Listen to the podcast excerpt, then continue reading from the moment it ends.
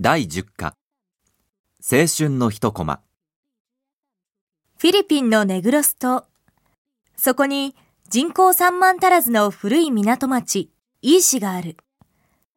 私は昨年開かれたアジア環境学会に出席した際に、そこでたまたま住友くんという一人の若いボランティアを紹介された。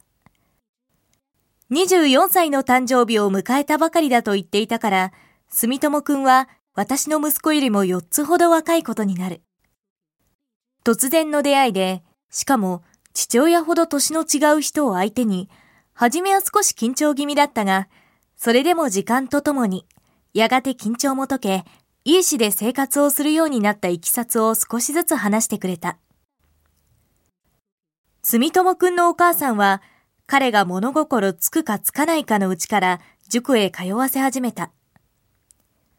学歴社会で生きていくからにはと、かわいそうだと思いながらも、いやおうなくそうさせたんでしょう。と住友くんは、母親の気持ちはよく理解できたという。心を鬼にして塾へ送り出してくれた母親を喜ばせてやろうと、一生懸命勉強し、県下でも有数の公立の進学高校に入学。高校では志望する国立大学を狙ってさらに勉強を続けた。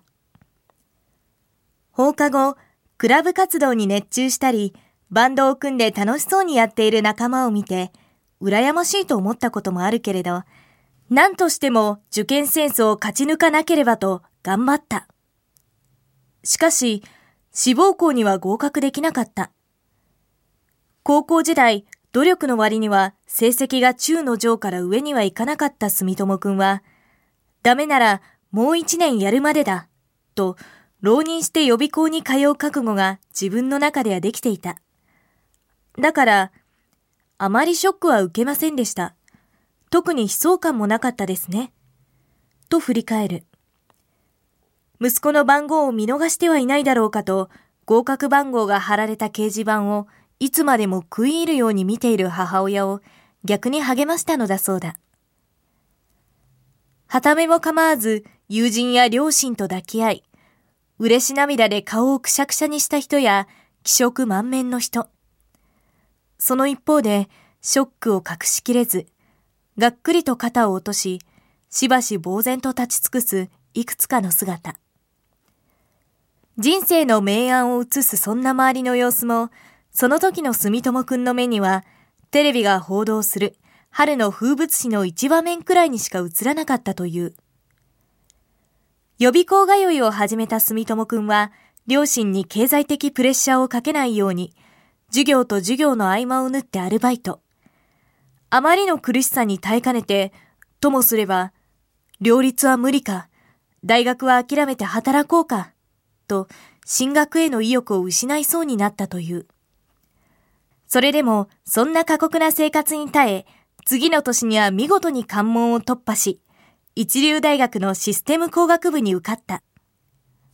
しかし、これを限りに受験勉強から解放される。思い切り羽を伸ばして青春を謳歌するぞ。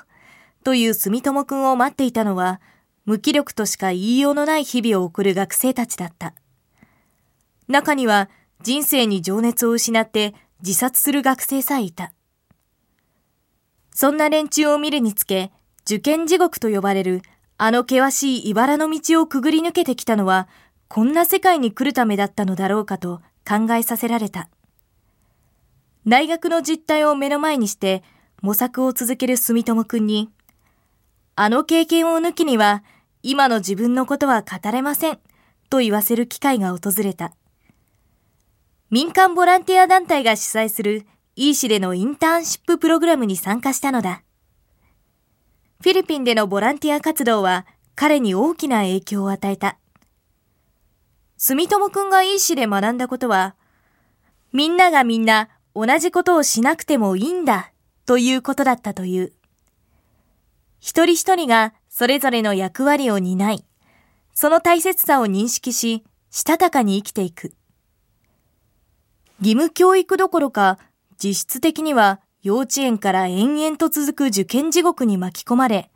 他人にそれも点数で評価される生活を余儀なくされている社会、で生きてきた住友くんには新鮮な体験だった。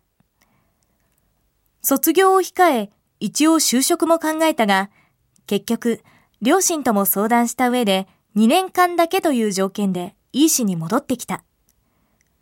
せっかく一流大学に入学したのにという私の言葉に、自分が費やしてきたこれまでの時間、決して無駄だったとは思いません、と爽やかな顔で答える住友くん。